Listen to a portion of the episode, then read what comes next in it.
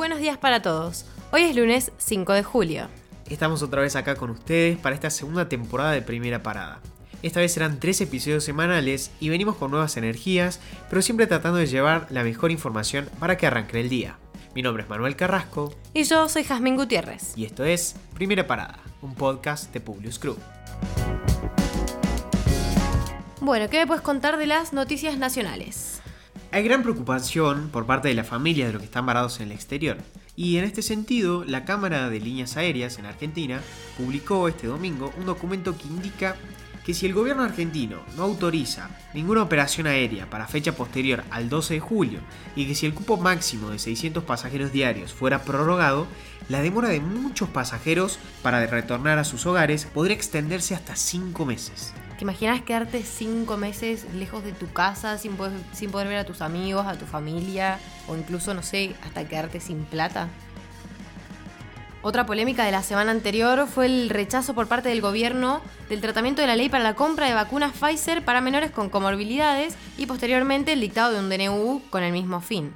En declaraciones radiales, la asesora presidencial Cecilia Nicolini anticipó que ya se están gestionando las vacunas para menores y se espera que en primavera el 70% del país ya esté vacunado.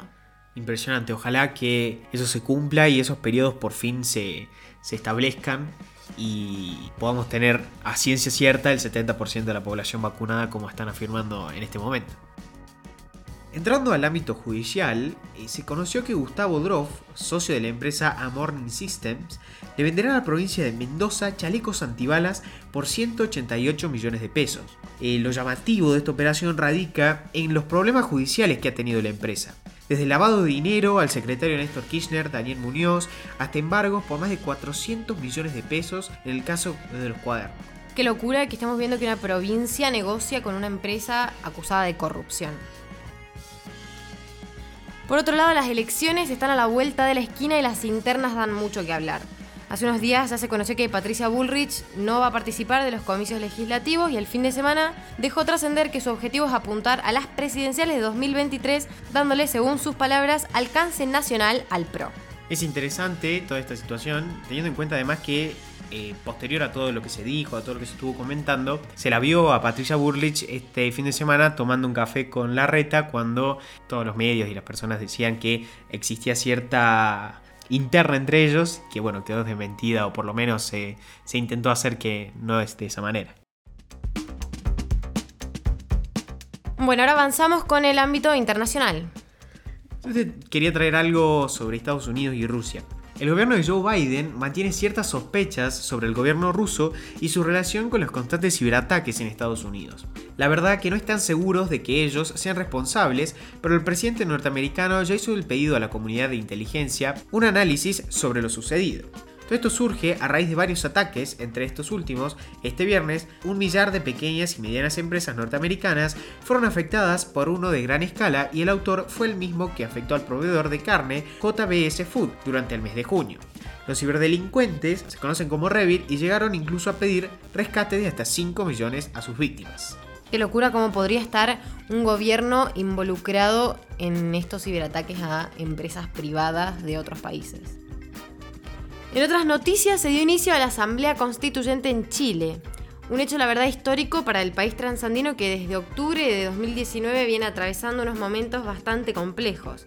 Sin embargo, esta no fue la excepción. La antesala del primer día de sesión estuvo marcada por llamados a marchas que derivaron en violencia en torno al centro histórico de Santiago. Esto nos sorprende en Chile, se están viviendo momentos de violencia hace varios meses y lamentablemente parece que no, no va a cesar. En otras noticias, este domingo lamentablemente nos encontramos con un accidente aéreo en Filipinas. Un avión militar con 96 efectivos le erró a la pista de aterrizaje dejando una cifra de 45 muertos, de los cuales 3 eran civiles y 53 heridos, y hasta ahora 5 soldados desaparecidos. Un hecho realmente triste cuyo motivo está aún bajo investigación.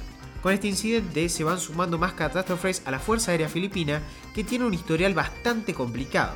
En 1971, 40 militares murieron después de que uno de sus aviones se estrellara en un campo de arroz, y el mes pasado un helicóptero se estrelló en una misión de entrenamiento y mató a 6 personas.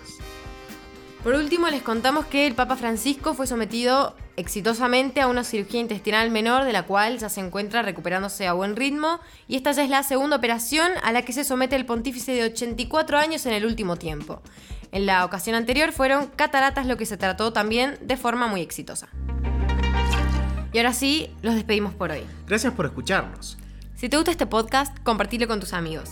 Esperamos tus sugerencias en nuestro Instagram, publius.com.ar o en nuestro Twitter, publius-group. Aprovechamos para contarles que próximamente nos estaremos expandiendo también a TikTok para llevarles más de nuestro contenido. Los esperamos en el próximo episodio de Primera Parada. Que tengan un muy buen día.